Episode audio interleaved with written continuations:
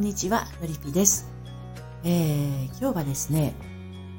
あなたには婚活アプリ向いてないんじゃない？ということに、えー、ついてお話をしていきたいと思います。えー、いきなりね、ちょっとなんかこう、ぐさっとくるようなタイトルで、あの、びっくりしちゃった方ごめんなさい。あの、婚活って結婚するためにするもので、まあ、恋活は恋愛するためにするものだと思うんですけれど、あの、恋愛にしても結婚にしても、自分の気持ちっていうものがまず、あの、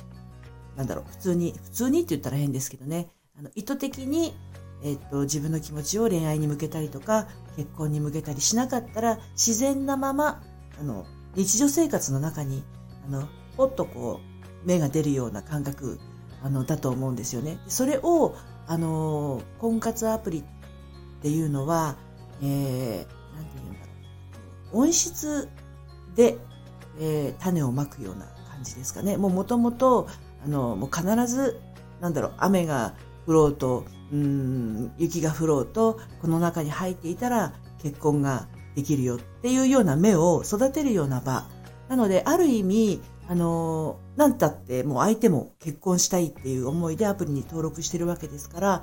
あの、日常生活でこの人結婚願望あるのかなとかないのかなとか、私と付き合う気あるのかなないのかなっていう、そういう迷いを取っ払った状態の場。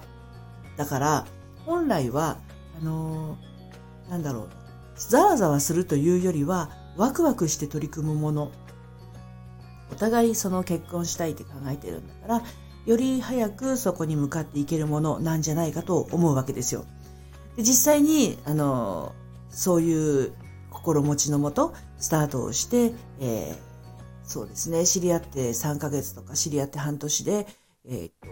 ご結婚まで至ってる方っていうのも私も何人かしてますけれど、うん、婚活アプリをやってる段階で、ごめんなさい。あの、ざわざわ感が強い人、失礼しました。えざわざわ感が強い人はもしかして、あなたには向いてないんじゃないっていうところですよね。なんたって、その温室の中に入った時点で、ざわざわするということはですよ。あなたは野に自然の大地で花が咲くべきの、なんだろう、そういう体力を持った人ということになりますよね。で、その温室の中に入るっていうことは、あのある種その、なんだろうな、自分の意思が結婚したいが、たとえ5%であろうと、50%であろうと、100%であろうと、あの、相手もこう結婚したいっていう中にいますので、うん、体制がそんなにないというか弱いのをあえて受け入れている状態で温室に入ってるわけですよね。でね、そこにいることがざわざわする人っていうのはむしろ勝負する場っていうのは、あの、普通の大地なわけですよ。あの、強いんです。強いから、そこら辺の土でも花が咲かせる、咲かせられるわけですよね。だから、そういう婚活アプリのというこのスマホの画面の四角の中に気持ちを押し込めてしまうと逆に死んでしまうっていうことがあるんです。恋心が死んでしまう。なのでアプリを見ていると、あの、カタログ見ているような気分になって、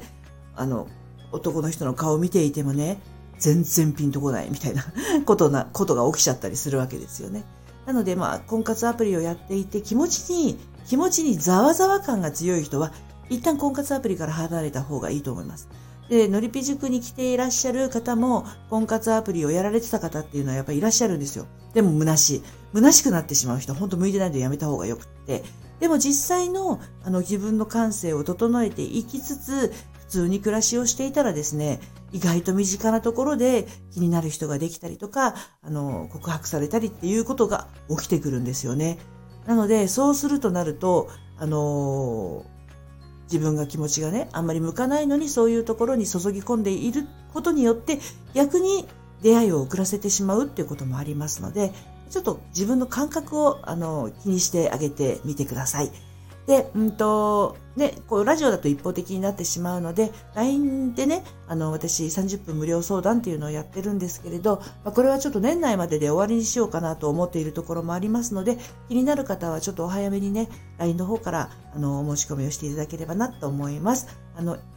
今ってめちゃくちゃあの、一般的なことを話しましたので、個々のその状況によってまたね、ステップ違いますので、はい、それではまた。